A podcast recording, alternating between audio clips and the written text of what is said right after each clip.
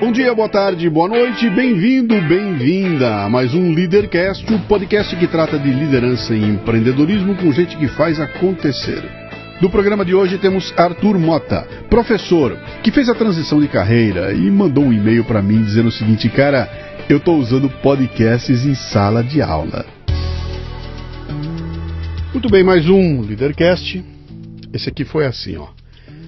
Ele pega, me manda um e-mail, eu não me lembro como é que entrou a mensagem aqui. Pô, Luciano, sou fã, queria assistir o programa, não sei o quê. E um belo dia veio aqui para assistir uma gravação do Café Brasil e naquele intervalo a gente pega e bate um papo, ele me começa a contar umas histórias. Quando ele terminou, eu falei, ah, bicho, eu vou trazer você no Leadercast porque tem uns papos legais pra gente levar adiante. Então, esse aqui chega como fã e acaba virando um, um participante do programa aqui, né? Aquelas três perguntas fundamentais, que já sabe quais são. Seu nome, sua idade e o que, é que você faz. Meu nome é Arthur Mota, eu tenho 45 anos. Uh, o que eu faço? Bem, além de ter uma família que eu dedico muito tempo e a gente vai falar sobre isso para ela, muita atenção para ela, eu, eu digo que profissionalmente eu faço duas coisas. Eu sou um estudante e sou professor. Estudante e professor. Isso. Nasceu no Rio de Janeiro com esse sotaque inconfundível, não é isso? Isso. Bem, quando eu estou em São Paulo, eles falam que eu sou carioca, né? é. Quando eu estou no Rio, eles já falam que eu tô mais paulista, porque tem 20 anos que eu estou aqui em São Paulo. Vamos descobrir como é que é essa história. Né? Você nasceu onde no Rio? Eu nasci no Rio de Janeiro, é, eu sou do Leblon, no uhum. Rio de Janeiro. Né, brincava muito na época na praia, na rua, Sim. né, era uma coisa fantástica a diversidade, as pessoas com quem a gente convivia. E fiz minha infância toda, morei no Rio de Janeiro a minha vida inteira no mesmo prédio. Você está com 40 aí? Cinco. 45. Então nós estamos falando de. Vamos, vamos ver, a tua infância com consciência é lá pelos 7, 8 anos. Então nós estamos falando aí de 38 anos atrás, cara. O Rio de Janeiro, 38 anos atrás, é, ele tava, já não era mais o Rio dos anos 50, etc e tal, 60, mas ainda tinha todo o charme ali, né? Não tinha preocupação de hoje em dia, né? Você, sua família é grande, você tem irmãos? Eu tenho uma irmã uhum. mais nova, ela é advogada uh, e psicóloga. Uhum. Uh, meus pais estão vivos ainda. O que, que seus pais faziam e fazem? Minha mãe é médica. Minha mãe ela, ela começou na carreira pública e fez carreira na carreira pública. Uhum. Ela começou, inclusive, na época, né, é, trabalhando num hospital, chegou a diretora de um hospital público, uma história muito bacana, né, um hospital bem reconhecido no Rio de Janeiro. Uhum. E o meu pai começou no setor público também, como executivo, depois foi para o setor privado, então, é, apesar de ser engenheiro, ele sempre foi executivo uhum. também. Tem uma pessoa nessa história que é importante de citar, o meu avô, foi muito influente na minha vida também. Ele é um advogado.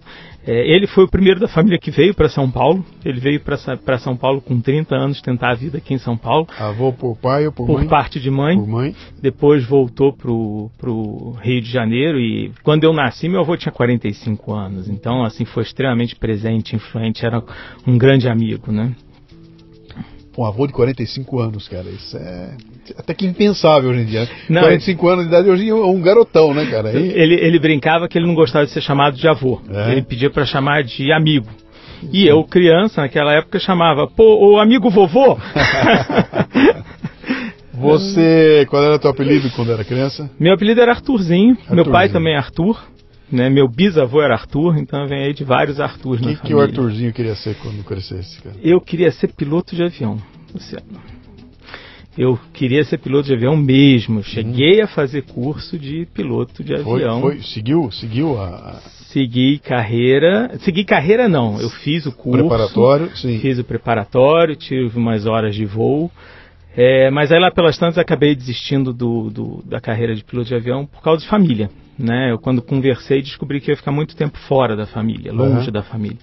E eu acho que família, né, como eu te falei, tive meus pais são muito presentes, meu avô era muito presente, né? Hoje meus filhos, minha esposa, então eu senti que eu ia, isso ia fazer falta para mim. Uhum. Então eu acabei indo para outros lugares, outros caminhos. Que lugar, cara? O que, que, que, surgiu? Quando você tira o piloto da frente? Quando eu tiro o piloto da frente, bem, você chega ali naquela época de decidir o vestibular, né? E aí você começa a conversar com o que, que você vai fazer. E aí eu fui é, fazer administração de empresas. Sim. Na PUC do Rio. Uh, basicamente, como eu falei, né? Minha mãe era uma médica que virou gestora, meu pai era um gestor, meu avô era um gestor, então que melhor fazer do que ser um gestor, gestor também? Sim. Era o exemplo que eu tinha na minha vida. Você foi fazer administração? Eu fui fazer administração no Rio, na PUC do Rio. Na PUC do Rio de Janeiro. Isso aí a gente está falando ali em torno de 1993, uhum. alguma coisa assim. Tá. Não trabalhou enquanto isso? Trabalhei, trabalhei, né? Como eu te falei, assim, é, é esse meu avô, muito uhum. influente, ele, né, advogado, tinha um escritório dele e a partir dos meus 16 anos mais ou menos, eu fui contratado pelo meu avô. Então, a partir dos 16 anos, eu tinha que bater ponto, uhum. É, ganhava ali o meu saláriozinho e eu fazia os trabalhos de office boy na época, né? Sim. Eu ia pra rua, fazia todas as atividades de banco. Aprendeu a conhecer o Rio de Janeiro de busão, é isso, isso aí? andava pelo Rio inteiro. Responsa de... É, que legal. Com 16 anos e, e comecei a, a, me deparar com situações da vida, né? Uhum. Coisas difíceis, fáceis, é, malandragem, né? Começa a lidar com uhum. isso daí. Então, é, eu comecei a trabalhar a partir dos 16 anos a, e quando eu entrei na faculdade, eu comecei a trabalhar na faculdade já no segundo período. Né? Vamos fazer um daqueles desvios da nossa conversa aqui. Vamos né? lá. Aos 47 anos, cara, você volta para o Rio de Janeiro, dá uma olhada naquele Rio de hoje. Lembra do Rio de 16 anos de idade, o teu Rio de Janeiro de 30 anos atrás, cara.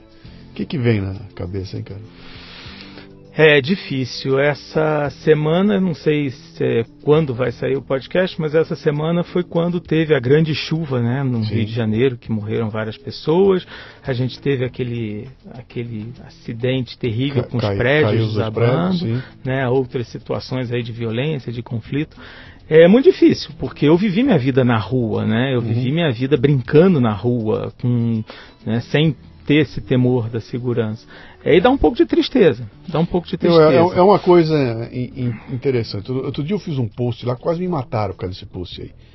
Que eu botei um post. Tinha acontecido algum desses rolos imensos, não me lembro mais o que, que era, alguma encrenca gigantesca da do Rio de Janeiro. E eu faço um post e falei, cara, quando é que vai vir uma notícia boa do Rio de Janeiro? Porque não vem mais só vem tragédia atrás de tragédia, né? E, e depois que eu fiz esse post, piorou muito. Aumentaram as tragédias, aumentaram as. Então é, é cada vez mais encrenca que vem de lá. Não tem mais boas notícias. E o Rio de Janeiro que eu me lembro, cara, era o Rio de Janeiro dos anos 60, do Pasquim dos anos 60 tudo acontecia lá, entendeu? Era na praia, cara, era o povo na praia, era música vindo de lá, era cinema vinha de lá, literatura estava lá, então tudo que acontecia no Brasil era o Rio que comandava aquilo, né? Uh, e agora é esse outro lado, né, cara? Pô, sei lá, quatro governadores na cadeia, bicho, aquele, cara, eu não sei se aquilo lá não é um, uma, uma digamos assim, o suco do Brasil é o Rio de Janeiro, entendeu? Houve uma época que ele gerava tudo aquilo que fazia o Brasil, seu país, que do futuro, etc e tal, e agora ele está gerando esse mal-estar para o Brasil, e parece que isso eh, se concentra no Rio de Janeiro, né, cara? Então, eu, eu que não sou de lá, eu vejo isso com uma tristeza tremenda. E, ah, e, eu apanhei no dia que eu botei esse post, porque entraram os carioca, como se o que vem de São Paulo fosse bom, como se nos outros estados não tivesse merda. Eu falei, cara, não é, eu não estou comparando.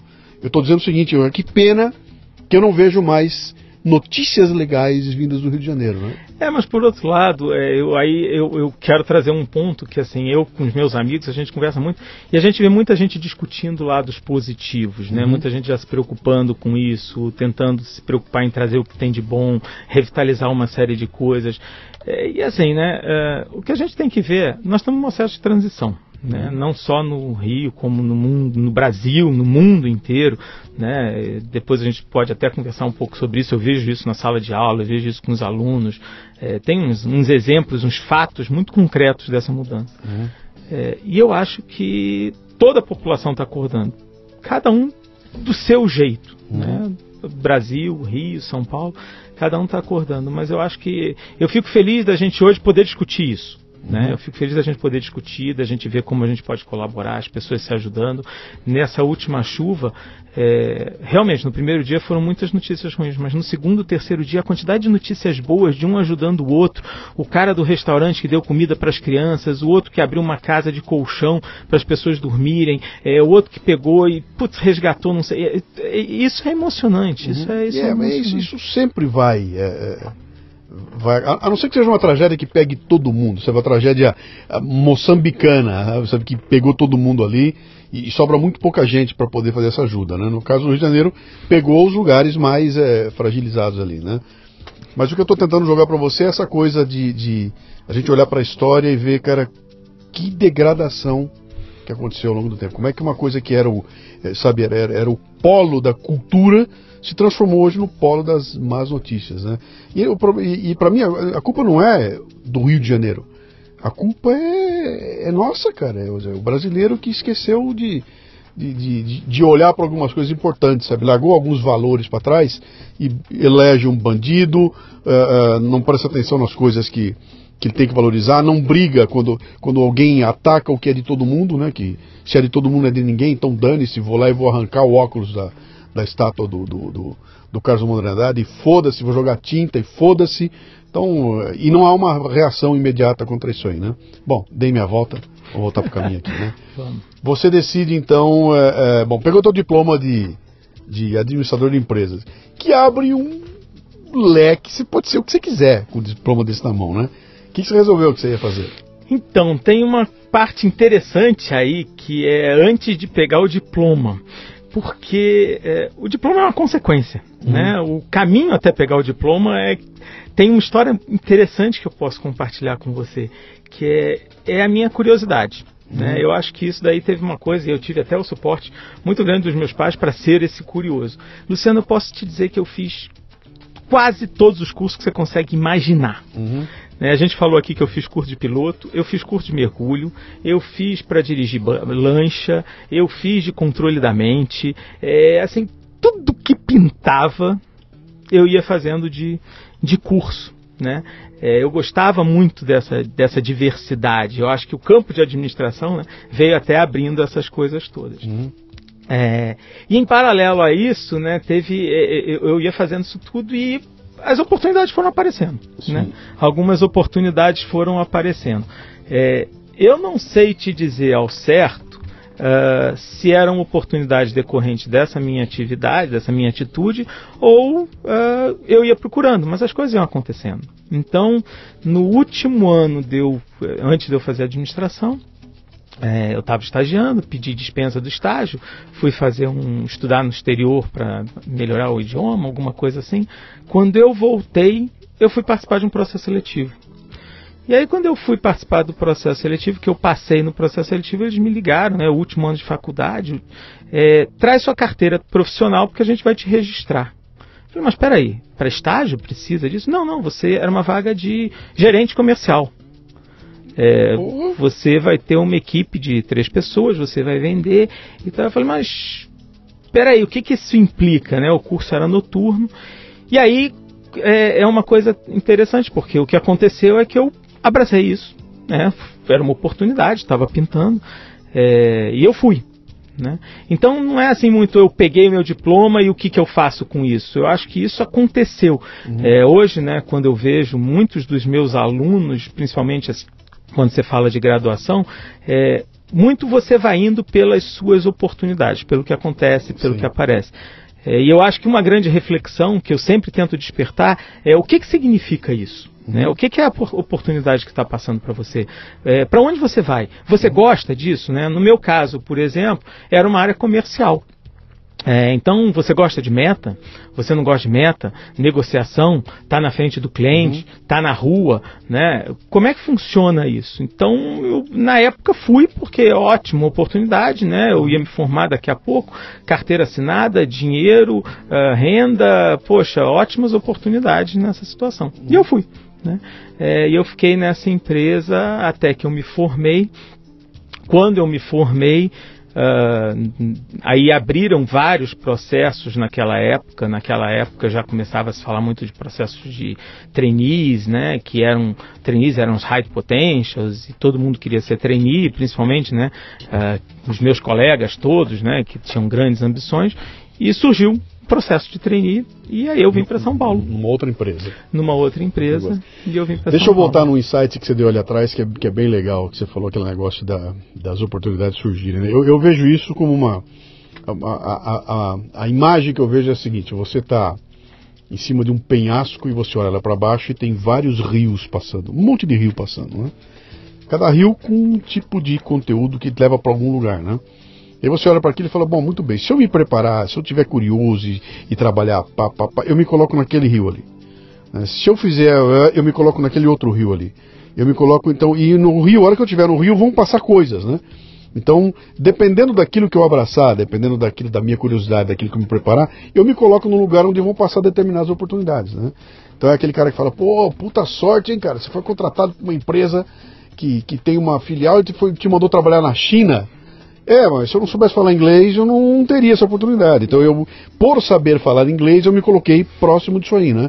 Por saber um determinado tipo de coisa, eu me coloquei ali próximo. Então, eu me coloco numa área onde as oportunidades estão passando e eu posso escolher aquilo lá. Se eu não sei nada, se eu não me preparo para nada, é que oportunidade que eu vou esperar que apareça, né? Então, a menos que eu crie essa e, explicite para as pessoas, alô gente, aqui está um cara que aprendeu a falar inglês, aqui está um cara que é curioso, aqui está um cara que gosta, que sabe mexer numa planilha, sabe que tem uma experiência de estão estão vendo? Eu tenho todos esses atributos. E uma hora alguém vai olhar e falar, ó, oh, o cara que nós somos está ali, ali, ele pega ele. E ele vem. E aí a oportunidade sim, surge. Evidentemente, tem um, tem um lance do sorte, de você estar no lugar certo na hora certa, mas eu acho que dá para você ajudar a estar no lugar certo, entendeu? Uhum. Talvez eu não consiga na hora certa, mas eu consigo tentar estar no lugar certo, que eu sei que as oportunidades vão passar por ali, né? E, e hoje o mundo está muito competitivo, né? Uhum. Então uma das coisas que você, você pegou num, num gancho aí que é né, quando você falou do leque, uhum. uh, eu tenho certeza que essas minhas curiosidades, né, esses cursos todos que eu fiz, né, o fato, né, de você estar eh, tá no Rio de Janeiro, né, a diversidade de pessoas que você lida na praia, no jogo de futebol, né, na, na no ambiente, nos cursos que você faz, é, te trazem uma bagagem diferente. Sim. Né? É, e o que eu, eu também falo muito sobre isso é qual é o seu diferencial? Qual é a sua bagagem? Uhum. É, porque eu vejo muitas vezes as pessoas fazendo é, mais do mesmo. Né? Sim, Nas sim. aulas que eu dou, eu vejo às vezes, é, eu tento provocar nos alunos né, o que, que é o seu diferencial? Uhum. O que, que você vai fazer diferente? O que, que você vai contar de diferente? É, tem um filme muito. Eu posso falar de filme aqui? Posso. Pode falar o que você quiser, cara. Tem um filme muito interessante que chama Quebrando a Banca, não sei se você viu, que é o. o sem dar spoiler aqui. Sim, que é o menino no, no cassino lá, isso, o garoto que joga. Né? Isso, né? o garoto ele quer quer. A história começa, né? E não vou dar spoiler, é, mas o garoto quer uma bolsa de para estudar medicina em Harvard, uhum. que ele não consegue pagar. E aí o cara pergunta para ele. Uh, por que, que, eu vou te dar essa bolsa? Ele, porque eu tenho boas notas. Mas não, peraí, tem várias pessoas que dão, têm boas notas. Ah, porque eu quero muito, é meu sonho. Não, mas peraí, tem várias pessoas que também querem muito, é o sonho. Uhum. O que que faz você de diferente? Né? O que que te provoca? É, e eu acho que. E aí, bem, no fim das contas, ele é, não, não consegue essa primeira bolsa, e aí tem toda a história do cassino que você Sim. comentou, que no final eu não vou. Vejam o filme, Sim. né? Chama Quebrando a Banca, é bem interessante. É, mas isso você vê, né? Você vê os teus colegas, vários, uh, que têm o seu diferencial, ou porque uhum. o cara é muito bom em alguma coisa, ou porque o cara se especializou em alguma coisa. E no meu caso, eu acho que eu tinha essa diversidade, essa variedade, né? Eu me lembro que na minha entrevista a gente conversou até de política, Luciano. Na, na entrevista para contratação? Na entrevista para contratação. E, e, a empresa que era uma empresa grande? Era uma empresa que, grande, falar, uma multinacional, era na Unilever. Na Unilever? Na Unilever. Isso, isso, na Unilever. Unilever é uma coisa. É, né? Foi, passei como trainee na Unilever, vim para São Paulo nesse período. Que idade? 22. Sem namorada, 22. sem casar, sem nada. Sem nada, sem namorada, sem casar nem nada. Então, e... um, um carioca de 22 anos desembarca na São Paulo. Né? Desembarco em São Paulo na, em pleno janeiro. Uhum. É, e eu te digo que a minha primeira experiência, o primeiro dia de São Paulo, caiu uma chuva. a gente fala. Eu lembro que eu tava, para quem conhece São Paulo, eu estava na Juscelino e eu só conhecia a Marginal Sim. no dia de São Paulo. E começou a chuva, eu só vi aquele túnel, eu me meti no túnel, saí do outro lado da Marginal, perdido em São Paulo. É. 22 anos de idade. É. E aí, cara, como é? veio sozinho? morar aqui sozinho, sem pai nem mãe, sem. Vim sozinho. Família, é, na época, a, né, não sei como é que é hoje, mas a empresa tinha um processo grande. Da minha turma, se não me engano, eram 32 trainees, 30 trainees. Uhum. E desses 30 tinham vários de fora de São Paulo. Sim. Então eles fazem uns eventos, uma reunião antes antes da virada do ano, antes da gente para a gente se conhecer e aí a gente troca os telefones, os e-mails E a gente começa a conversar e acaba indo morar né, juntos com outros. Eu fui morar junto com um outro colega meu. Uh, durante a gente ficou morando junto durante um ano e meio. Depois de um ano e meio, aí é que a gente cada um foi pro, pro seu lado. Uhum. Né? E aí, cara, entra dentro de um ambiente de uma Unilever. Aquilo é um mundo, né, cara? É um mundo que, que te abre caminho para o um mundo inteiro também, né? Você entrou ali com a ideia de que vou fazer carreira nesse treco aqui e eu consigo me enxergar daqui a 20 anos nesse lugar aqui, lá sentado no banco, na cadeira do vice-presidente de sei lá o que.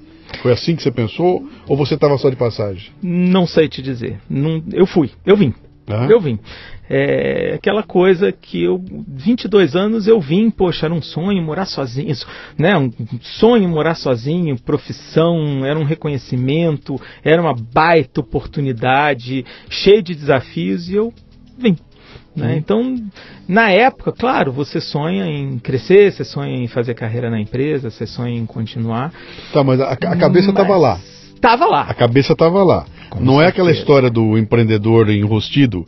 Fala, estou aqui para me enturmar, porque daqui a X tempos eu estarei com a minha própria empresa, com a cabeça em outro lugar. A cabeça estava lá. Estava lá. Foco e vou, vou crescer dentro da Unilever. O que, que você fez para crescer na Unilever? É, na Unilever você roda por diversas áreas, né? E você passa um tempo mais em algumas áreas que você é mais afim. E eu tive grandes oportunidades, né? Eu acho que assim, o que eu muito bacana são, de novo, as oportunidades, você abraçar essas oportunidades. Então eu me lembro que uma época eu fiquei cuidando de um de, de clientes do canal indireto e era no Brasil inteiro. Né? E eu solteiro, morando sozinho em São Paulo, é, eu viajava cerca de três semanas por mês, tipo uhum. assim, de sair segunda-feira, só voltar três semanas depois, né? É, e o combinado era que às vezes valia a pena ficar o fim de semana lá. Então eu de novo conheci muito desse Brasil, eu lidei com muita gente, é, eu criei repertório. Uhum. Né? Eu acho que isso é uma das coisas que hoje eu vejo refletindo na minha vida. Eu criei repertório. Uhum. Mas é uma grande empresa, como todas as outras. Tem lados muito bons e tem lados que não encaixam tanto, né? Sim. Que às vezes é, que às vezes você sente. No meu caso especificamente, né? Eu sempre fui muito curioso. Né? Então eu sempre gostei muito de tentar achar os meus caminhos, achar as minhas coisas. É, e às vezes tinha esse espaço, às vezes a gente não tinha esse espaço. Mas eu não tenho que falar realmente da empresa e das pessoas que eu conheci lá. Quanto tempo chegou lá? Eu fiquei lá nove anos. Nove anos. Nove Chegou anos. até a. Eu cheguei até uma, gerente, uma gerência sênior. Né? Comandando equipes. Comandando tá. equipes. Eu sim. já vi que você contou a tua história lá atrás, quando você vai fazer aquele. Naquela empresa no Rio de Janeiro, você chega lá para fazer um estágio e te dá um cargo de gerente. E você com que, 20 anos de idade? 21 20 anos, naquela 21 de idade, vira gerente e começa no dia seguinte a comandar dois, três caras. É, dois né? caras. Sem ninguém ter te preparado para porra nenhuma de liderança. Uhum. Caiu no teu colo. Tem que me virar. Ah, ah, ah, imagina que ele te deu uma certa experiência, você quando chega na Unilever, você já chega com uma bagagem que treininho normalmente não tem. Uhum. Né? E aquilo te ajuda um pouco. Mas como é que é, cara, assumir um papel de liderança dentro de uma estrutura como uma Unilever? Eu vou refinar ainda mais essa pergunta, tá? Uma empresa pequena, você vai assumir liderança, tem ali teu chefe, você e está resolvida a coisa. Numa empresa como o Unilever, cara, tem uma cadeia de comando para cima que é gigantesca. Onde você, além de ter que cuidar da tua turma para dar o resultado, para entregar o resultado, você tem que olhar para cima e ver, cara, olha, olha quanta gente tem aqui em cima para todo direto em cima de mim, para esse lado, para aquele lado ali. Então, eu sei que o meu desempenho aqui, se eu for muito bem aqui, eu tenho oportunidades para todo lado da empresa. Eu posso que alguém me enxergue, alguém vem me buscar aqui, né? Nos ambientes das grandes corporações assim funciona, né? Uh, e isso é totalmente diferente da empresa menorzinha que está lá fora, ou da empresa uh, familiar e tudo mais. Isso muda tudo, né? Você sentiu esse choque quando chegou para. entrou no Unilever, recebeu tua carteirinha e de repente aquele mundo com todas essas esses caminhos para seguir lá dentro? É, é um, é, é, é, é um baita choque, né? É, você vê muita coisa, você aprende muita coisa. Eu acho que a, a aprendizagem era mais intensa do que, de repente, essa angústia que você está comentando. Uhum. Porque você vê e você, de novo, se vê jovem, né, se vê entrando numa boa oportunidade, e você vê que o futuro, existe um futuro. Uhum. Qual é esse futuro? Talvez você ainda não saiba. Talvez tenha um futuro que você goste mais, um futuro que você não goste. Mas você tem um futuro. Né? Uhum. Então essa surge esse, esse ambiente e a, no caso a empresa também ela tratava bem. Então você junta esses 30 pessoas, você chega, não é que você chega sem conhecer ninguém no mundo, né? Mas você chega, você já tem 30 colegas, cada um está numa área, é, são normalmente pessoas que estão, como eu te falei, eu acho que metade mais ou menos veio de São Paulo. Então você também faz uma, um, um networking com eles, vira Sim. o teu coleguinha de balada, né? Para conversa. Então é muito interessante nesse sentido sentido. Mas tem uma coisa aí que você comentou uh, que, eu, que eu queria fazer, pegar, pegar um ponto, contar uma história para vocês. É, quando eu morava ainda no Rio de Janeiro, eu durante mais ou menos uns 7, 8 anos da minha vida, eu fui, eu participei do encontro de jovens com Cristo, encontro de adolescentes, encontro de jovens com Cristo. É, eu não sei o quanto as pessoas conhecem, né? Naquela, não sei também se isso, o quanto forte ainda é, mas naquela época era muito marcante. E a gente estava falando com o encontro, você estava falando em torno de 400 pessoas, 450, né? As pessoas convivendo. É, e de novo você tem as coordenações de equipe, você tem as pessoas com quem você convive que têm interesses diferentes. É, eu acho que isso fez uma experiência também muito marcante para mim. Uhum. Porque você aprende a lidar com as pessoas, você aprende é, a lidar com pessoas que têm interesses comuns, que têm interesses divergentes. Ali não tem uma questão de hierarquia, você tem um propósito, vocês todos lutam por um propósito. Né? E eu é, tive a oportunidade de liderar algumas equipes, né, mas aprendi a lidar com, com gente ali, aprendi a ler algum ambiente, né, eu acho que isso foi uma coisa que eu, com certeza, isso é influência de Rio de Janeiro, isso é influência do encontro de jovens, isso é influência da, do futebol na praia, futebol Sim. não, não jogava futebol, eu jogava vôlei, vôlei. É, eu não sou do futebol não. Uhum. né? Mas e aí, então você ficou nove anos na, na Unilever, Fiquei. Chegou na, até encerrar tua, teu, teu período lá. Foi para onde? Isso. Depois de nove anos na Unilever, eu saí, fui para um varejo, né? Então eu deixei de ser indústria, fui para o varejo, fui para o outro lado do balcão. Uhum. Foi muito engraçado porque era um dos clientes mais importantes da Unilever e eu deixei de ser fornecedor para ser cliente. ah, foi muito engraçado porque e é, e é, uma, e é, uma, e é uma virada impressionante, porque a hora que você sai e começa a olhar de fora o lugar que você estava, é que você vê toda. Tudo aquilo que você não enxergava, né? Eu, eu me comportava muito bem. Para a empresa tá fazendo tudo certinho. E a hora que você muda para outro lado do balcão, que você olha e fala: Meu, quanta coisa feia, cara. Os caras se acham, o cara pensa que pode, pensa que daí não dá, cara. O mundo aqui é outro, né? É, a gente falava que a Unilever é uma grande escola. Essa é uma frase que todo mundo fala, realmente é uma grande escola. Você pega as pessoas que, que meus colegas de trainees, as pessoas que passaram por lá, todos estão bem. É, mas se vê a vida como ela é quando você vai para o varejo, meu amigo. Sim, sim. Que é ali a venda do dia a dia, né? É uhum. o cliente um a um, é o ticket, é o aumento do ticket, uhum. é o sistema que cai e você não consegue vender, uhum. é a, a, água que você quer vender e não tem na prateleira e o cliente quer e ele vai no teu concorrente. Uhum. Né? Então a vida como ela é. Eu trabalhei meus 26 anos na indústria autopeças e, e, e era uma indústria gigante focada na venda para as montadoras. Então tem aquele B2B gigantesco, mas uma parte dessa empresa, que era uma parte importante da empresa, porque a maior lucratividade estava lá, era a parte da reposição. Então nós tínhamos o aftermarket e o OEM, né, montadoras e aftermarket.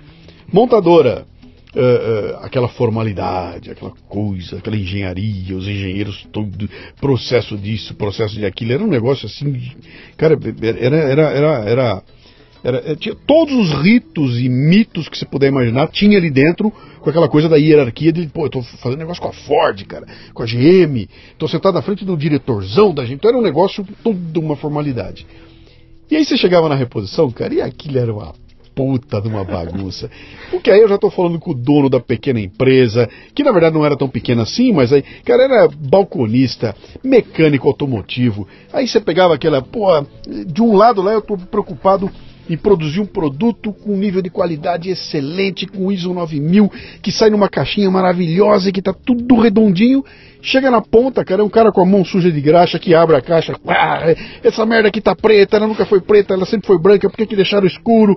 Era uma confusão que não tinha tamanho e que trombava com a parte do, da, da montadora, que era um negócio, não, não dava liga de jeito nenhum, né? Porque era toda a flexibilidade do mundo tinha na reposição, que era onde estava acontecendo esse dia a dia nervoso, era a ponta ali da venda, contra um outro lugar que era tudo controlado, tudo pontinho, tudo uma coisa depois da outra bonitinha, né? E eu circulei nas duas pontas, então eu trabalhava na área de comunicação, eu fazia a comunicação da montadora e a comunicação da reposição. E a coisa mais engraçada do mundo era que a gente pegava os engenheiros e levava com a gente. Então, cara, vem comigo. Botava o, carro no, o cara no carro e levava numa autopeças e virava pro cara e falava, vai, Fala para ele aí, explica para ele o que você falou para mim na fábrica lá. E não tinha como, né? Porque era esse mundo que você falou. Cara, um e um não vai dar dois, não, cara. Vai dar 1,8, 2,4 e vambora, e vamos assim. E lá do outro lado, não, cara. Tem que ser dois, né? E era um choque brutal. Mas tem essa coisa que você colocou aí, que ele, aquilo tem uma adrenalina na, sabe, nessa ponta onde você foi, que quem entra não larga mais, né? Não, é, então, não larga mais não. É, eu uhum. queria largar. Uhum. É, né, teve, eu, eu fiquei lá quase quatro anos. Foi muito bom, aprendi demais também. Mas tinha uma coisa da, da, da, dinâmica de negociação do dia a dia que me machucava um pouco, porque no fim das contas você era um cliente e tinha um outro lado que era o fornecedor. Uhum. E muitas vezes aquele fornecedor tinha um vendedor e aquele vendedor tinha uma meta. Né? E aquele vendedor precisava bater a meta. E aí você pega empresas mais estruturadas, talvez como o Unilever, como empresas que, por exemplo, era o próprio dono da empresa que te atendia. É, e às vezes era, é, é, é era um pouco sofrido, pelo menos para mim. Né? Tem gente que adora, né? minha esposa adora esse tipo de adrenalina na negociação, mas eu, eu sentia muito, às vezes, o fato de eu é, é, ter que, para aumentar minha margem, para aumentar a rentabilidade, ter que fazer uma negociação, às vezes, extremamente agressiva, que muitas vezes, muitas vezes, implicou uh, em vendedores, às vezes, se comprometendo com coisas que eles não poderiam e depois tendo reflexo em uhum. relação a isso. Né? Então, uh, eu tinha uma equipe na época de 12 pessoas e um dos papéis principais meus era dar essas orientações até onde a gente vai, até onde a gente não vai, como a gente lida com essas situações. Mas uh, teve um outro, um, né, eu, eu, cuidava de parte de alimentos de super, do varejo, então era um supermercado, um supermercado grande. É, e na época também, a gente está falando aí mais ou menos 2008, 2009, Sim. era a época da desvalorização cambial, você teve uma série de momentos. E eu me lembro que eu chegava em casa, Luciano, e via o Jornal Nacional falando. É, os preços, a inflação esse mês bateu recorde, né? Eu me lembro que eu vi essas coisas e eu falei, nossa, eu que aumentei os preços, será que eu estou fazendo bem para o resto da população? Uhum. É, vinha muito essa preocupação minha com o ambiente de, de, né, com minha preocupação com a minha função, mas eu pensava, será que eu estou fazendo bem para todo mundo que está ao meu redor, né, eu tinha uma preocupação muito grande com isso. Isso era uma coisa que às vezes, né, tanto que a gente vai falar, acredito, daqui a pouco da minha transição de carreira para ser professor hoje. É, e uma das coisas é isso, né? Uhum. Sentir o quanto eu estou fazendo bem para os outros, o quanto eu estou fazendo bem para a sociedade, para a comunidade, para as pessoas que me cercam. É, é, um momento. Isso, você, isso foi quando em? 2008, 2009. 2008, 2009. É, você está chegando nos 40 anos de idade. É. Não é isso? É isso aí. É, que é normal, tá? Ao chegar nos 40, a gente começa a olhar a vida de uma outra forma, queira ou não queira. Vai bater um tipo de, de, é, de angústia que você não tem aos 20, aos 30. Aos 20, aos 30, cara, eu vou foda-se o mundo, cara. Ninguém pode comigo. Eu sou maior, ninguém vai. Eu não morro, eu não sou. Eu, eu sou imbatível, eu, eu, eu, adoro briga, entro pra encrenca, tenho energia. Aos 40 você começa a olhar e fala, epa, tem umas coisas que são mais que isso, né? Uhum. E uma delas é essa que você falou aí, que em mim bateu assim. Falei, cara, se eu fizer muito bem o meu trabalho, se eu fizer tudo muito bem feito, se eu for um avião naquilo que eu faço, eu vou ser um puta vendedor de autopeças, cara. Entendeu? Na minha área de comunicação, eu vou ser um puta vendedor de autopeças. Que faz o quê? Eu vendo autopeças. Né? Você muda a vida das pessoas? Não. Eu, diretamente não, mas eu estou ajudando a vender um produto. Quero, vem cá, mas não é pouco. Acho que dá para ser mais, né? E foi essa consciência que acabou me tirando desse ambiente. Falei, cara, pera um pouquinho, eu acho que eu posso impactar muito mais as pessoas do que sendo um puta profissional que vai trabalhar e vai, vai fazer aquilo que tem que fazer muito bem feito aqui, né? E, mas isso, essa consciência veio aos 40. É. Que até então, cara, eu tava 110% pisando no acelerador e vou construir e, faz, e fiz coisas do, do, do balacobaco na empresa, né? E aos 40 veio esse outro lado. Eu falei, puta, mas esse outro lado aqui que é tocar o coração das pessoas, né? Uh, uh, proporcionar que alguém, por ter contato comigo, faça uma virada na carreira e vá, vá encontrar um outro caminho, eu acho que eu não consigo vendendo autopeças. Acho que eu tenho que fazer um, um pouco além disso aí, né? Eu, eu, nessa época, eu fiz meu mestrado. É. Né? E, depois, se você quiser, eu conto um pouco de onde surgiu a história do mestrado, mas eu fiz meu mestrado porque eu pensava em dar aula e eu comecei a dar aula. Né? Em administração também? Em administração. Você tá. Isso, em administração. Até uma curiosidade, um lance muito interessante é que eu fiz o meu mestrado com o apoio da minha esposa, né? Foi fantástico, não tem que. É, aliás, tem muito que agradecer, porque ela me deu todo o suporte para isso. Onde, eu, você, onde você fez aqui? O meu mestrado eu fiz na Fundação Getúlio Vargas. Na GV. Na GV é, à noite. É um baita mestrado. É um baita mestrado. E na última semana de aula do mestrado, eu recebi um e-mail é, oferecendo uma vaga, né, um, um processo para o professor auxiliar uh, numa das instituições que eu ainda hoje dou aula, né, onde eu comecei. E eu fui. E quando eu... Sem nunca ter sido professor?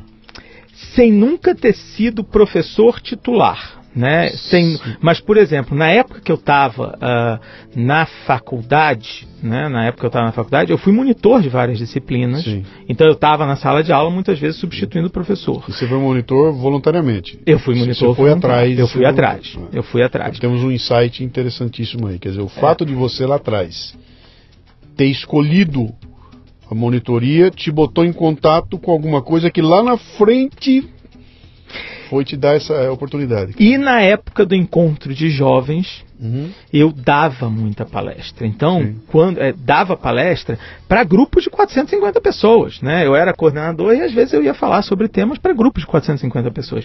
Ali começou a surgir uma coisa interessante.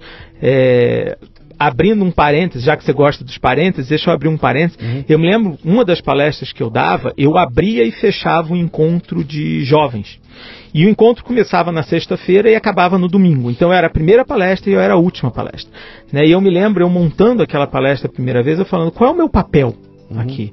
É, e na sexta-feira, sexta-feira à noite, o encontro de jovens na igreja, você tem pessoas que querem e tem gente, muita gente, na verdade, talvez a maioria, que está resistente para saber o que vai acontecer. E eu entendi que o meu papel era começar aquilo, mas não terminar. Então eu montei a primeira palestra, eu criava um ambiente, contava histórias diversas na palestra, porque as pessoas se envolvem com storytelling, sim, né? Sim. Botava uma capa, tocava um sino e as pessoas entravam naquele ambiente e a minha última história eu não acabava. Eu saía da sala sem o pessoal bater palma, agradecer, despedir, e aí aquilo ficava em suspense para o pessoal voltar no sábado, né? Uhum. Então essa história de estar junto lá numa sala de aula começou com isso. Mas fechando parênteses e voltando porque eu estava te contando, quando eu estava na minha última semana do mestrado, surgiu esse, esse processo seletivo. E eu fui. Uh... Na própria GV? Não, não, não, não era na GV. Tá. Era numa outra instituição de ensino aqui de São Paulo, num curso de administração. Ah, eu posso falar o nome na FECAP, é, onde eu estou até hoje, que eu gosto demais deles, é fantástico, dou aula de graduação lá há 10 anos já. E, e, eu fui fazer a entrevista e quando eu terminei a entrevista, o processo seletivo, no mesmo dia o coordenador me chamou. Isso foi coisa de uma semana. Eu cheguei em casa super feliz, contei para minha esposa. A minha esposa, Luciano, você, depois de dois anos estudando à noite, agora vai dar aula? Então foi um estresse aquela situação. E eu olhava para minha esposa e eu falava, mas, mas Dani, olha só que coisa legal. Eu vou fazer uma coisa que eu gosto e ainda vou trazer dinheiro para dentro de casa. Tem gente que vai jogar futebol, tem gente que vai andar de kart, eu vou botar dinheiro dentro de casa. Né? E isso foi uma coisa nesse período que tinha o lado da negociação, do dia a dia da empresa né, que era uma coisa bem pesada, bem estressante, mas por outro lado, eu saía à noite e eu me revigorava indo compartilhar esses conhecimentos, indo falar com as pessoas, né, trazendo os insights, né, acordando algumas mentalidades. Uhum. Você nesse momento e começa aí tua transição. Começa aí minha transição. E aí você começa a, a sentir tesão de estar na sala de aula, dando aula, e já não tanto tesão de estar na empresa lá conduzindo, etc e tal, aos 40 e tantos anos de idade, sabendo que na empresa você tinha uma grana certa, tá, tá, tá, e que como professor a coisa ia variar um bocado. Né? É. Imagino que seria uma diferença grande. Você já tinha filhos? Uh, na época do mestrado nasceu Henrique e Júlia. Henrique e Júlia são gêmeos. Estão com 11 anos hoje. Então... É, talvez a maior peça que a vida me pregou de me oferecer gêmeos. Ah, então você já tinha família com filhos, etc e tal. Vamos lá para a hora da que você vai ter que virar a chave. Chega uma hora que você, bom, eu vou ter que escolher um lado ou outro. Como é que é isso? Isso demorou 10 anos. Uhum. Então, eu acho que assim, quando várias pessoas vêm conversar comigo sobre a carreira acadêmica, a intenção de mudar, é, eu acho que tem, tem algumas coisas que eu coloco para eles. O primeiro é qual é a velocidade dessa transição. Né? Uhum. Eu, quando comecei a dar aula, eu não pensava em ter uma carreira 100% acadêmica. acadêmica naquele período. Né? É, eu comecei a fazer uma coisa que eu gostava. Da mesma forma como lá no passado eu fiz vários cursos que uhum. eu gostei. Né? É, era, mesma... era, quase um hobby. Era quase um hobby que te dava uma graninha. Exatamente, tá. era um hobby que me dava uma grana e me deixava muito feliz em uhum. fazer aquilo dali. É, só E aí eu continuei abraçando a vida executiva Passados aí uns 3, 4 anos, eu falei, eu gosto muito disso. Né? Eu falei, é, eu comecei a ver que aquilo à noite, apesar de ser à noite, eu gostava muito de fazer aquilo, né? Me revigorava. Eu sentia que eu fazia diferença. Eu sentia que eu fazia aquilo muito bem.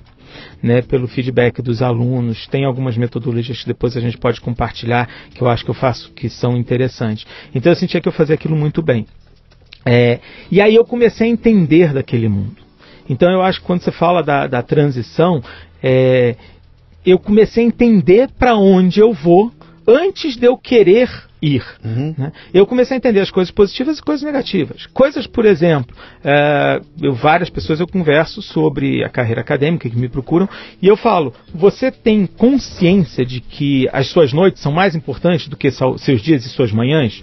Ou seja, onde você vai trabalhar? Você vai trabalhar muito mais à noite do que de dia e de manhã. Uh, não sei se você lembra que eu comentei a importância da família para mim, o que era muito positivo, porque Sim. às vezes eu ficava, consigo hoje dar um suporte muitas vezes, né, levar um filho no médico, alguma coisa, né, e a minha esposa consegue me dar o suporte do outro lado. É, então, você tem consciência que sábados são dias úteis para você? Você tem consciência de que você tem que estudar muito, né? O que eu falei, eh, você para ser professor você tem que estudar. Então, eu eu tenho muitas horas de dedicação de estudo. Uh, você tem consciência da dinâmica de agenda, diferente de um executivo em que eu tenho horário de entrar e horário de sair, todo semestre minha agenda muda. Então lá em casa a gente não sabe como é que vai ser no semestre que vem. Esse semestre a minha escala de minha alocação de horas, eu estou com aula fixa segundas e quartas e terças e quintas eu vou começar a ter aula agora uh, mês que vem durante que vão três meses seguidos. Depois eu fico de novo sem terça e quinta. Mas aí vem outro semestre que eu não sei o que, que vai dar. Né? Então tem uma certa instabilidade, insegurança que no mundo executivo não tem. Né? Uhum. Uh, você dá aula e você recebe muito feedback. Né? O mundo acadêmico ele é recheado de feedbacks. Uh, não, mas o mundo executivo também. O mundo executivo você tem um feedback forte uhum. vindo do seu gestor. No mundo acadêmico você tem 50 alunos, 60, 80, 100 alunos que te avaliam no fim de cada curso. Então, no fim de cada semestre, eu recebo três, quatro, cinco avaliações de cada uma das aulas que eu dei. Uhum. Né? Então, são coisas que você tem que pensar o sim e não. Mas eu, nesse período de transição, comecei a entender isso. E, e, foi interessante porque a gente conversou, né? Nós dois aqui já falamos sobre o início da minha vida, porque que eu fiz administração. Eu não, eu não tinha o conhecimento do que seria uma carreira acadêmica e que a carreira acadêmica era uma alternativa e que eu gostava e que eu tinha várias características, competências que estariam atreladas a esse minha intenção. Isso tudo começou a surgir a partir daí. Né? Então, os feedbacks positivos, as avaliações, as pessoas me chamando para de repente ter uma outra aula, para pegar um outro curso, né? você vai vendo uma aceitação. É, e não tem como não dizer que todo esse histórico de estar tá no dia a dia, né, no Unilever, na frente de uma negociação, não me deu uma bagagem que eu uso hoje em dia em sala de aula e que talvez seja um ponto de diferença nessa carreira, né? Na, na, desculpa, não nessa carreira, mas seja um, um diferencial meu uhum. perante alguns outros colegas que Que matérias que você que você trabalha? É, vamos lá. É, eu hoje eu estudo uh, empreendedorismo digital, então essa transformação digital, e estudo muito gamificação. Tá, estudo quer dizer o quê? Você... Estudo é onde eu me preocupo em publicar artigos, tá. em desenvolver o conhecimento, em avançar com o conhecimento. Uhum. É, então esses são os dois áreas de estudo que eu estou mais forte. Gamificação? Gamificação e, e o empreendedorismo digital. Isso e dar aula, né? Como a minha carreira sempre foi na área de marketing, eu dou uhum. diversas cadeiras em marketing e eu dou algumas em estratégia também, porque empreendedorismo junta estratégia. Uhum. Mas aí eu dou essas aulas, estudo publicação são as outras duas. Muito bem, você está no Leadercast, que é um podcast focado em liderança e empreendedorismo que proporciona conversas nutritivas com gente que está aí para provocar mudanças. O Leadercast faz parte do Café Brasil Premium, a nossa Netflix do conhecimento, que redefine o termo estudar, ao transformar seu smartphone numa plataforma de aprendizado contínuo. Você pratica uma espécie de MLA, Master Life Administration, recebendo conteúdo pertinente e de aplicação prática e imediata que agrega valor a seu tempo de vida são videocasts, são sumários de livros, são podcasts, são e-books, são eventos presenciais e a participação numa comunidade nutritiva onde você faz um network que não tem em outro lugar, cara. Acesse cafedegraça.com para experimentar o premium por um mês sem pagar. Você já está no mundo da startup ou não? Eu estou discutindo bastante coisas de startup. É. Muito, muito. Com os alunos. Oi, desculpa. Com os alunos. Com os alunos. Com o que? Um think tank que tem lá na, na, na, empresa? O que, que é? Como é que é, estão agindo? Não, a gente discute muito, é, por exemplo, o que, que isso vai impactar no futuro, qual é o uhum. futuro do emprego com eles, como é que eles têm que se preparar com isso. É, eu trabalho muito conhecimento, mas mais do que o conhecimento, o que eu me preocupo muito nas minhas aulas é preparar, é discutir com eles as competências. Uhum. Né? Porque, por exemplo, uma das matérias que eu dou, uh, uh, é, eu trabalho muito a competência, porque eu conheço. É, uma das matérias que eu dou é isso que eu ia comentar. Eu, a cada semestre, mudo 20% do conteúdo. Para garantir que eu trago coisa nova. Nova, sim. Só que, putz, mesmo assim, significa que 20% do conteúdo, mais ou menos, está ficando obsoleto a cada semestre. Então significa que daqui a né, meia dúzia de anos, esse conteúdo todo já mudou. Uhum. Né? É, então eu preciso me preocupar, e aí vem essa questão do digital, eu preciso me preocupar muito em desenvolver as competências com os alunos. Né? Como você age? Como você se atualiza? Como você se preocupa, de repente, em buscar novos conhecimentos? Como você cria esse repertório? Né? O que, que você tem de diferencial e como você trabalha isso?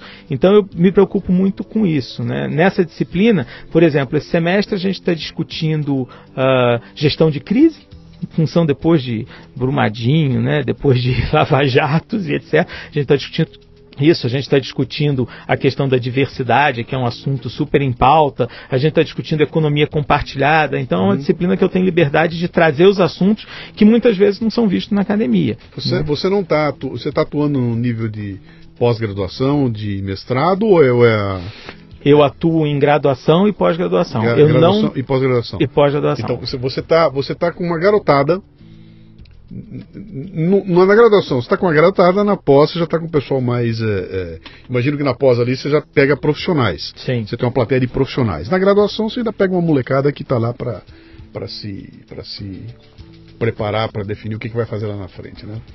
Uh, Como é que está vendo essa garotada nova que está pintando aí, cara? Essa molecada nova que vem aí, que vem com aquela com aquela ideia de que é o seguinte, cara, pô, eu na minha época eu, eu, eu tive que ter determinadas matérias, determinadas leituras, determinadas eh, demandas que essa molecada não tem mais hoje em dia. Ele já não tem mais a profundidade da leitura que eu tive que ter na minha época, 40 anos atrás, né? E mudou. E, e, meu pai, muito mais do que eu, 40, 80 anos atrás, né?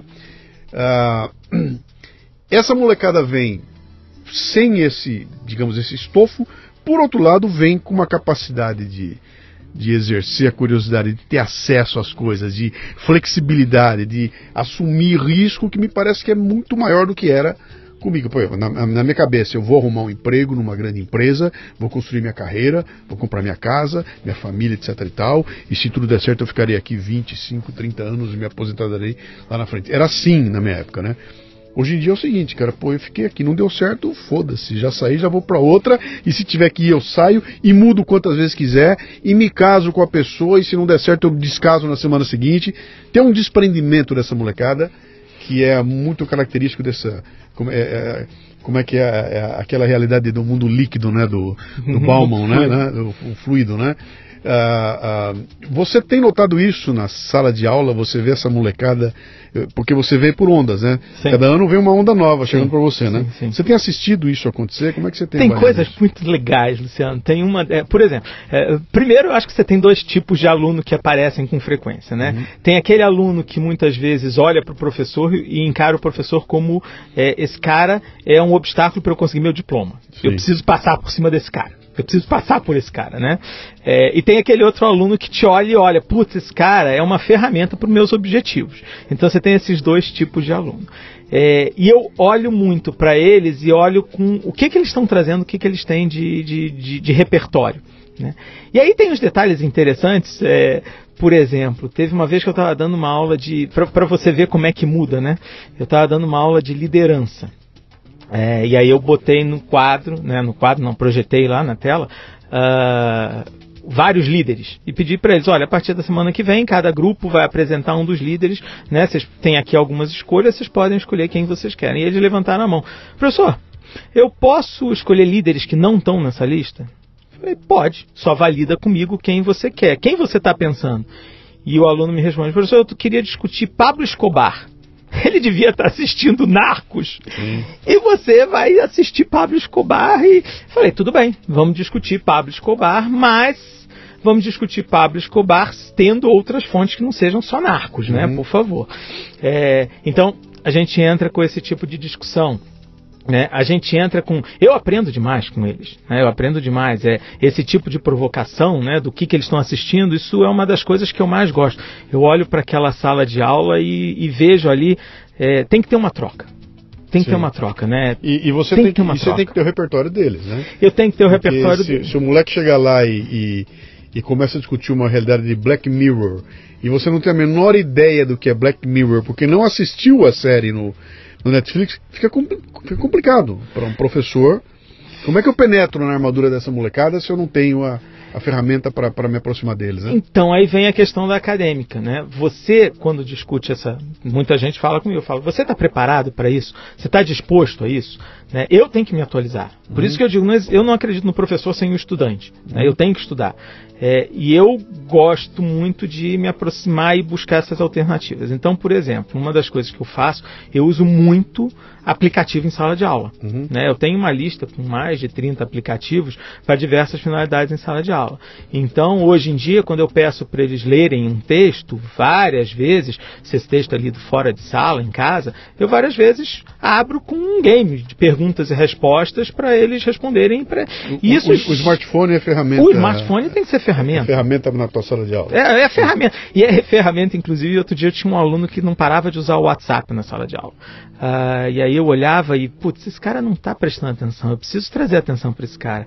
E aí eu falei, bem, vamos fazer uma ação promocional aqui, vamos vender esse smartphone. Eu fui, peguei o smartphone do é. aluno E aí ele parou de né, usar o smartphone e aí a gente fez toda a ação promocional. Claro que depois eu devolvi o smartphone para ele na mesma hora, mas ele eu, eu consegui captar uhum. a atenção dele. Então você tem que ter esse jogo de cintura de captar. Tem aulas, por exemplo, que eu entro em sala de aula uh, uh, com duas, três aulas preparadas, porque eu não sei qual vai ser a dinâmica da turma. Uhum. Né? Eu, eu frequentemente, para cada uma hora de aula, eu às vezes chego a me preparar quatro, cinco horas de preparo para entrar na sala de aula.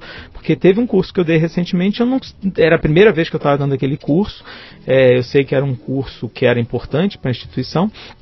Eu entrei em sala de aula, eu tinha plano A, plano B e plano C. Né? Eu, claro, eu estudei quem era as pessoas antes, mas a turma era a última aula do curso que eles estavam fazendo e eu não sabia qual era a dinâmica que eles estavam. Então entrei com uma aula mais participativa, com uma aula mais expositiva, com uma aula mais de mão na massa, né? Então a gente, eu, eu entrei com aquelas três. Mas você você vê essas discussões acontecendo, né? Uhum. Você me perguntou sobre a mentalidade deles. É, eu tive uma, uma aula que eu dei para graduação. É, foi muito interessante. Vários dos alunos a grande maioria dizendo que não trabalhariam, por exemplo, numa Odebrecht, não trabalhariam numa Vale, porque pelos valores, pelos propósitos. Uhum. É, e aí, obviamente, eu como professor, independente de gostar ou não gostar, ou concordar ou não concordar, eu tenho que trazer o contraponto. Eu tenho que fazer eles crescerem na visão deles. É, e aí eu comecei a discutir isso. Uhum. Então, isso é uma coisa muito bacana, porque você vê essa mentalidade. Isso me ajuda muito com, com, com Henrique e Júlia, né? Com os meus filhos. Isso me ajuda muito a uhum. trabalhar com eles. Porque esse, eu começo esse, a entender esse, a realidade deles. Esse insight é interessante, né? Porque você vê a...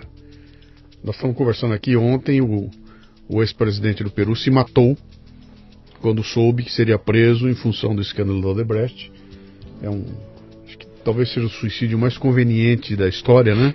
Muito conveniente o suicídio, mas não é esse é o ponto.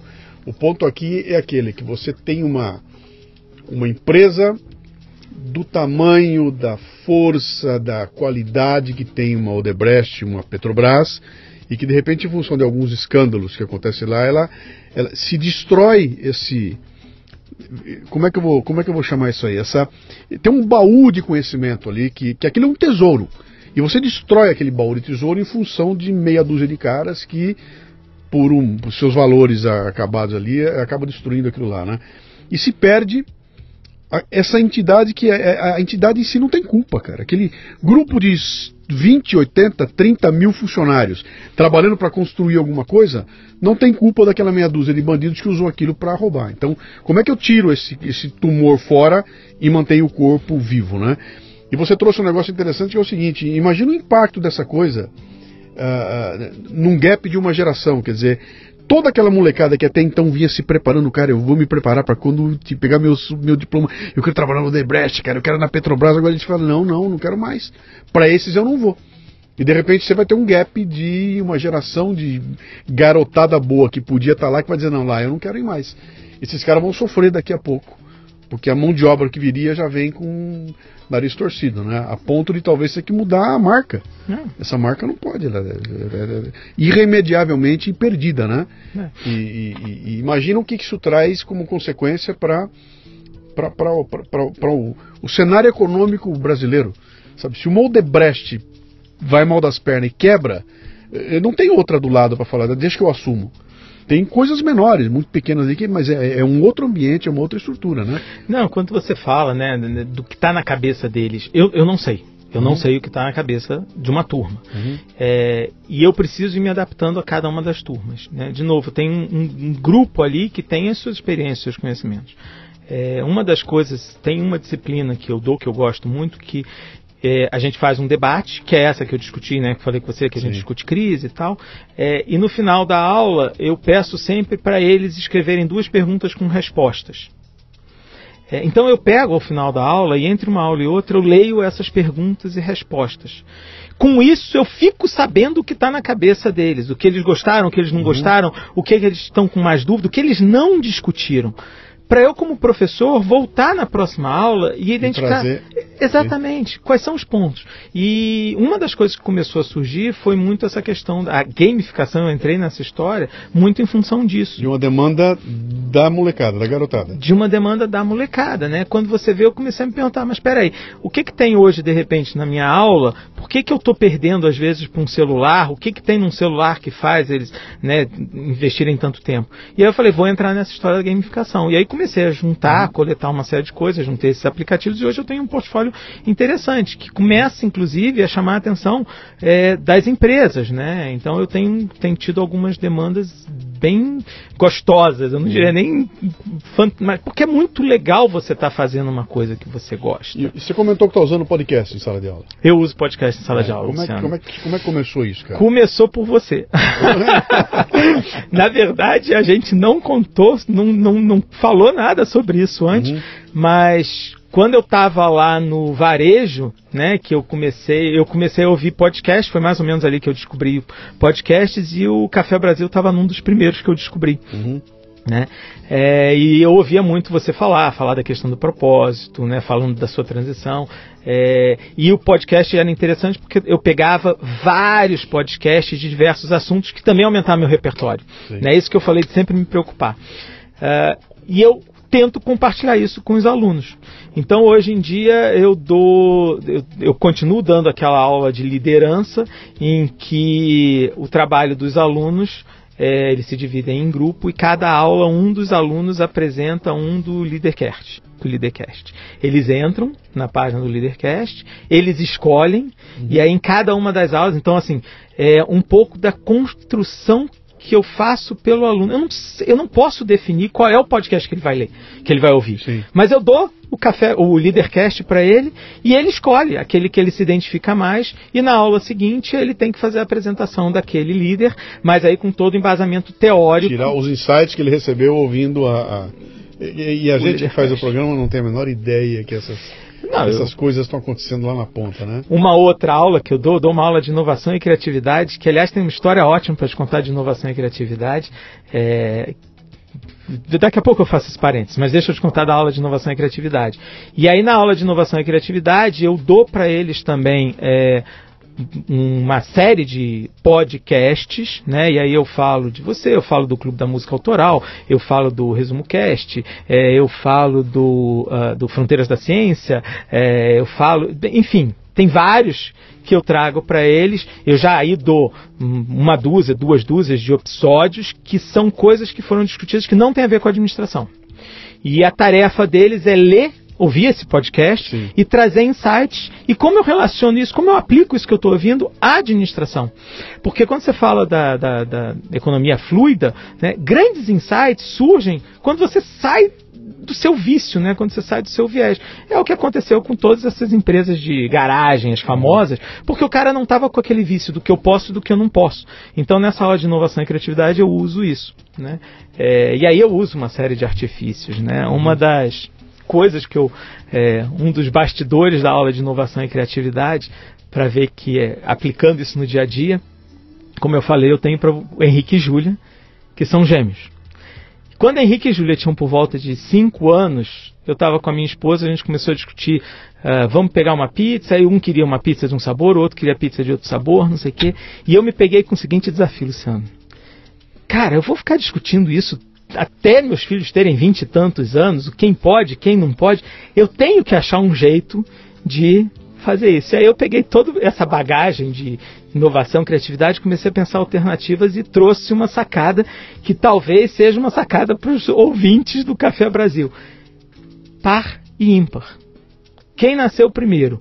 A Júlia. Então todo dia um, três, cinco, todo dia ímpar a Júlia é quem vai escolher o sabor da pizza, é quem vai é, primeiro tomar vacina, é quem vai escolher onde quer sentar no carro, é quem vai escolher o filme. E o Henrique, nos dias Não pares, sempre vai ser. Então tem a ver com essa questão da criatividade. Você é. sair do problema e olhar do lado de fora. Tem uma história excelente dessa aí que é é um case que eu li um tempo atrás, que é, evidentemente já faz muito tempo né, que isso aconteceu, mas que é o cara no avião, ele, ele é, é é uma, é uma mulher que ela ela está no avião, ela está uma executiva viajando e uma criança enchendo o saco de todo mundo no avião. correndo no corredor, pra lá e pra cá, e a criança vem com a mão cheia de babada de coxinha, sei lá o que que era. Na, na verdade não era coxinha, porque era, essa história acontece fora do Brasil, né? Vem com tudo babado e vai botar a mão no vestido dela. Eu, puta, ninguém aguenta aquela criança. Um saco até que uma hora a aeromoça vem e fala uma coisa com a criança e leva a criança é, com ela, né? E, e essa criança acalma. Acalma, não sei o que. Levou lá para ver a cabine, etc e tal. Hoje não pode fazer isso, na época podia, né? Aí quando ela volta, o avião desceu, tá? Essa mulher vai falar com a aeromoça, fala, puxa, mas você foi tão. Você foi tão. É, carinhosa, você pegou a criança, você, pô, como é que é? O que, que você fez? Como é que você teve essa sacada aqui? Ela falou, em vez de eu pensar com a minha cabeça de como é que eu me livro dessa criança que está me enchendo o saco, eu pensei com a cabeça da criança, né? Como é que a criança pode é, encontrar alguma coisa que seja mais legal para ela poder botar a energia dela do que ficar enchendo o saco dos passageiros? Uhum. Pô, nada melhor do que levar ela lá e deixar ela pilotar o avião e fingir que ela está pilotando. Então, no momento em que ela muda o, o, o, ponto de vista, né? Ela fala, eu vou resolver o problema da criança e não o da, da, das pessoas. E ao resolver o da criança, eu resolvo o de todo mundo, que é aquela história, cara. É, é, criança dentro de avião, é, é, aquilo é boring, né, cara? É um saco. que tem, tem que fazer, eu vou gritar, pô, né? Agora, resolve o problema dela e ela resolve o. E ela aprendeu isso num livro? E, Tinha teoria ali é, dizendo o que fazer é, com é, criança? mas é, quando você vira. É, eu tenho uma questão. Qual é a ideia? É virar pro pai, mas não é criança, dá um esporro no pai e na mãe, segura essa criança, amarra ela, bota num canto aí, que, que não vai resolver nunca o problema. E na virada ela acaba resolvendo aquela. Tem tudo a ver com o que você falou agora aí da, é, essa é, é, essa questão da competência, né? Uhum. Muitas vezes eu chego na, na sala de aula é, e eu não sei o que eles têm de expectativa, o que eles querem. Então eu deixo muitas vezes. Eu, tem que ter a troca. Uhum. Né? De novo, vamos voltar lá na transição. É, uma das coisas que para mim é, eu, eu, gosto, mas isso eu fui achando, Luciano. Uhum. Né? Eu acho que hoje em dia, no momento que o nosso país vive, tem muita gente falando de transição, é, tem muita gente procurando alternativas, é, seja pela falta de emprego, seja pelos seus 40, 50 anos, que começa a questionar. Uhum. É, e aí eu te digo o seguinte: primeiro, o processo não pode ser rápido. Né? É, é, vamos lá, eu não sou especialista no assunto transição, mas eu te Sim. digo que eu vivi. É, o processo não pode ser rápido. A minha, é a minha levou oito anos, cara. A minha levou oito anos. Oito anos conscientes. Oito anos. Você diz que já acabou? O, não, mas a, a transição, quando eu saio do ambiente corporativo para virar o empreendedor que eu sou, isso levou oito anos. E não foi oito anos esperando acontecer, foi oito anos trabalhando para que acontecesse. O dia que estava maduro para acontecer, foi assim. Cara, saí e já estou aqui. Né? Mas para chegar nisso, cara, foram oito anos de, de trabalho, de construção, de preparação. De, vou preparar outra casa, vou arrumar. Quando ela estiver pronta, aí eu salto para ela, né? Não foi aquela coisa. Ah, enche o saco, não quero mais. Pum, chuto o pau da barraca e não, cara, não, não, não vai. Vou fazer o paralelo para mim. A minha demorou 10, uhum. eu comecei a pensar. Depois, nos 4, 5, eu comecei a entender o que eu estava. Né, eu comecei a ter clareza do que eram os pontos positivos, o que eram os pontos negativos, onde eu ia sair ganhando, onde eu ia sair perdendo. Aí eu fiz um balanço e, de novo, conversando muito com a minha esposa. E aí eu tenho muito a agradecer. Realmente é uma pessoa fantástica que eu agradeço a Deus muito estar tá junto comigo. Né? É, e eu espero poder retribuir a ela que tem é, espero poder retribuir ela da mesma forma que ela retribua comigo. Uhum. falo isso com muito carinho porque tenho certeza que no dia que esse podcast for publicado ela vai ouvir e faço questão de fazer essa homenagem a ela. Uhum. mas Como é, é o nome dela? Daniele. Daniele. Daniele Daniele. É, e aí depois de quatro cinco anos aí juntos a gente chegou à conclusão de que seria o momento. Uhum. e aí eu comecei a identificar aí tem uma coisa legal Luciano. Eu comecei a identificar quais eram os passos para fazer essa transição. Né? Você conversou com colegas, hoje colegas, mas com caras que já estavam lá com professores para entender como é que era a realidade desses caras, como é que é a vida financeira de um professor, como é que é você. Você conversou com gente assim para entender a, a água que eles estavam nadando? Conversei, conversei. Conversei porque vale a pena destacar. Eu, eu, eu demorei uns 3, 4 anos para entender que aquilo era uma alternativa. Uhum. Né? Eu não tinha visto aquilo como uma alternativa. É, e aí, quando vem esses questionamentos todos dos 40 de vida, é que eu falei: putz, isso é uma alternativa, é uma alternativa que eu gosto. Então eu conversei com eles para entender quem fez, o que fez, para ver é, dentro das alternativas, porque ser professor é a pontinha do iceberg. Uhum. Na verdade, você tem toda um uma série de coisas que vem junto com isso. Né? Você tem os professores que também são consultores, você tem os professores que são pesquisadores, você tem os professores que são gestores acadêmicos. Uhum. Né? O que aparece é ali a sala de aula, mas para eu preparar uma aula são quatro, cinco horas para cada hora de aula em sala de aula.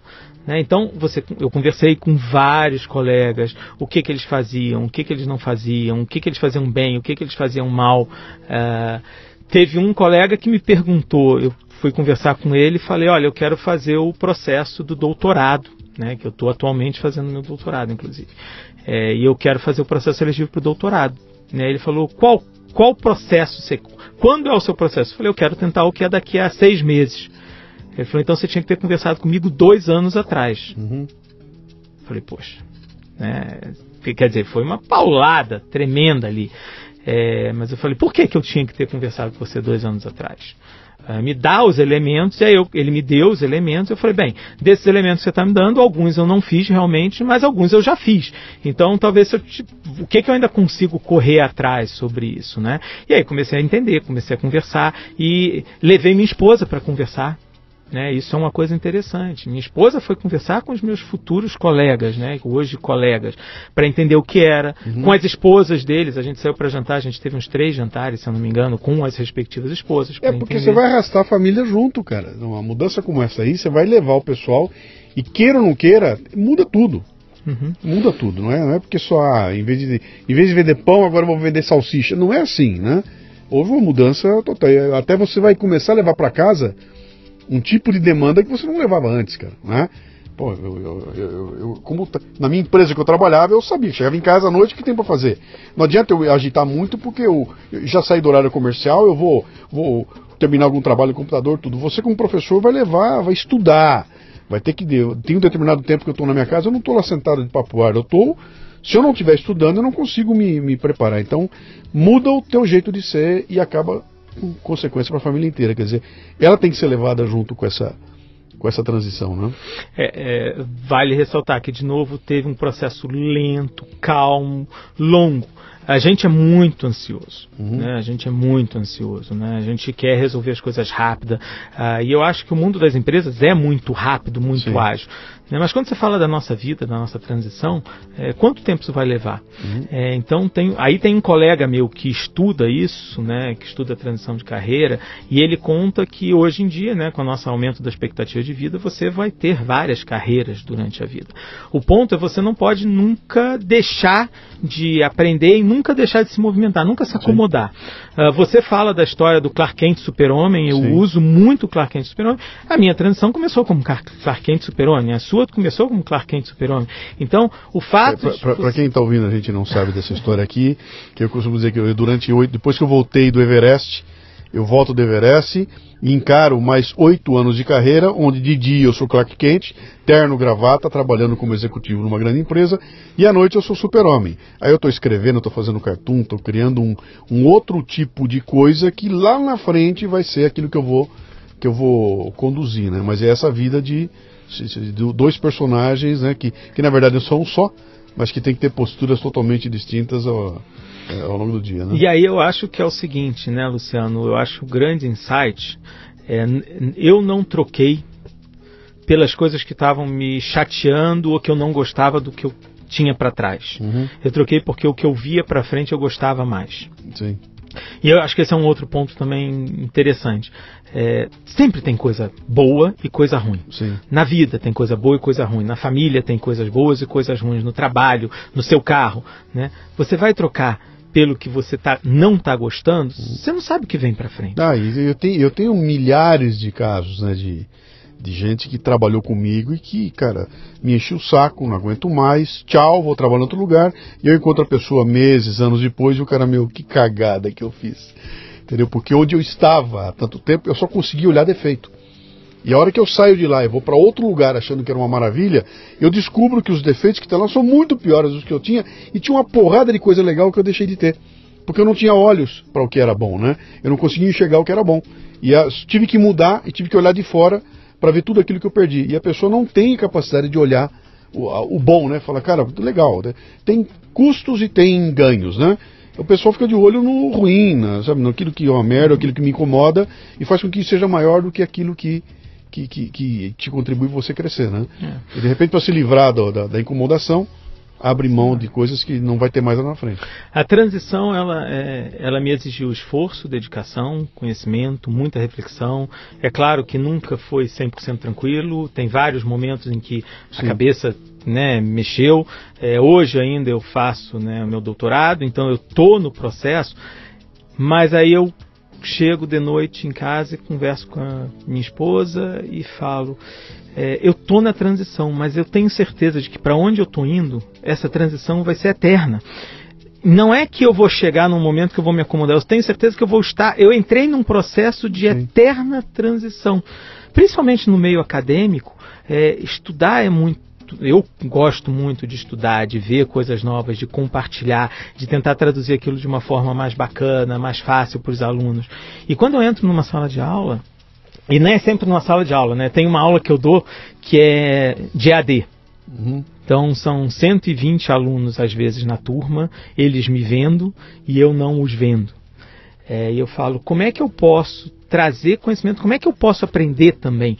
Né? O que eu gosto não é de ensinar, eu gosto de aprender e gosto de fazer essa troca. No ensino né? à distância, né? No ensino à distância. Só dá, né? É. Dá. Esse, essa aula é muito interessante porque você também, eu tive que achar jeitos. Como é Sim. que eu seguro uma turma por uma hora e meia, né, assistindo eu, né?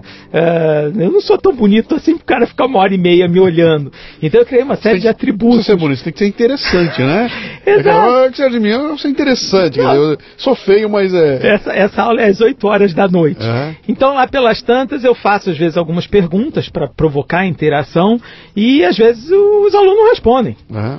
E eu falo, gente, uh, dá para parar de comer e responder, eles, mas professor, como é que você sabe que a gente está comendo? Uhum. Eu, não, eu, a câmera está ligada, inclusive tem meia dúzia que está de pijama, tem 10 que estão de camisa branca. Eles, professor, você tem acesso à nossa câmera do computador? Uhum. Não tenho, Luciano, mas estatisticamente em 120 Enchendo o saco vai cara, ter né? gente de pijama às 8 horas é em casa, né? Então são provocações que. E aí eles começam a se interessar. Você está fazendo doutorado em quê? Eu estou fazendo doutorado em marketing é? na Fundação Getúlio Vargas. Também lá? Também na Fundação é pesado, hein, Getúlio cara? Vargas. É, tem que estudar pra cacete, hein, bicho? Tem que estudar pra cacete, mas eu durmo feliz. Uhum. Né? Cada dia que eu volto, eu leio, gosto, estudo e assim eu acho jeitos de compartilhar. Uhum. Então, felizmente, eu estou dando aula em, em algumas instituições.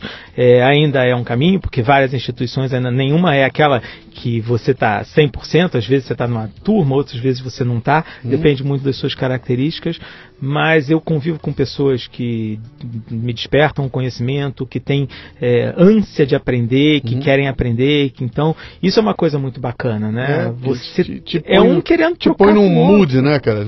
Põe você num mood de eu quero mais, eu preciso de mais, eu estou sendo demandado e, se, e para atender a demanda eu vou ter que me preparar melhor ainda. E se quem tem contato comigo está ganhando com isso, está melhorando também, vai me exigir que melhore mais e a cada dia eu tenho que estar um pouco melhor do que eu era antes, que é o grande lance. Essa é a transição pro resto da vida, é. cara. Eu quero morrer melhorando e não morrer piorando, né? Meu caro, você já está em mídias sociais, quem quiser te conhecer, mandar um recado, saber Não, eu estou fazendo meu doutorado.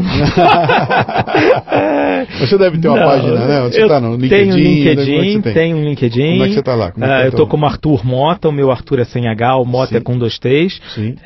Né, sempre fui um dos primeiros, o meu LinkedIn é só Arthur Mota, meu Skype também é uhum. é só Arthur Mota. Eu é. sempre fui um dos primeiros a abrir todas essas mídias que surgiam. Então, é, é um caminho, o e-mail também é um caminho né? Porque realmente, em termos de mídias sociais, é uma coisa que eu vou investir daqui a pouco. Por enquanto, uhum. eu preciso mais focar em adquirir o conhecimento. Você vai dar o e-mail aqui ou não? Vou dar o e-mail, posso dar. O e-mail é prof, né, de professor, P-R-O-F, Arthur, sem H, Mota com dois T's, tudo junto, uhum. arroba gmail.com. Então, Maravilha. repetindo, prof, Arthur Mota, arroba gmail.com. Maravilha. Meu caro, bola pra frente, né, bicho? Agora como um doutor, cara, eu tô vendo que o negócio vai vai longe aí. E, eu, e quem sabe daqui a um tempo eu vou te chamar aqui para a gente conversar de novo, porque esse lance da gamificação abre um mundo gigantesco. Eu tô, eu tô nesse momento aqui trabalhando com um pessoal de, da, da França que eu lancei para eles um desafio. Cara, eu queria montar um. gamificar o processo de orçamento para palestra. Quando alguém quiser fazer um orçamento uma palestra minha, eu queria que fosse um game.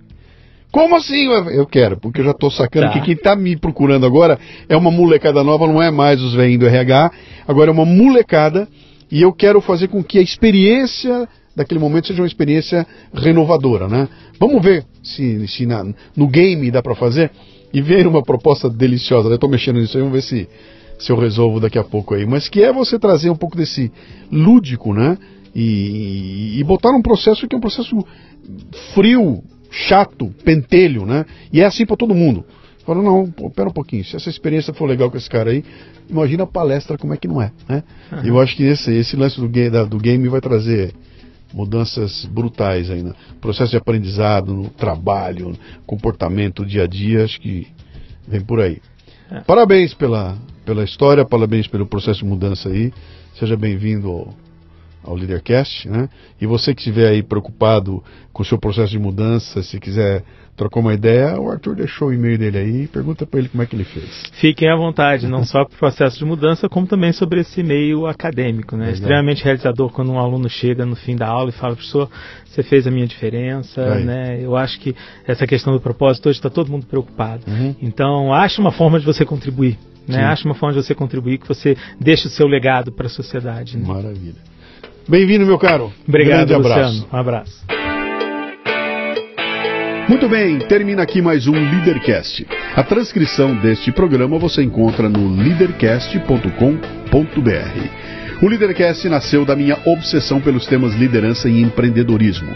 É em torno dele que eu construí minha carreira com mais de mil palestras, nas quais distribuo iscas intelectuais para provocar equipes e indivíduos ampliar seus repertórios e sua capacidade de julgamento e tomada de decisão. Leve o fitness intelectual para sua empresa. Acesse lucianopires.com.br e conheça minhas palestras. Você ouviu o Leadercast com Luciano Pires. Mais uma isca intelectual do Café Brasil. Acompanhe os programas pelo portal cafebrasil.com.br.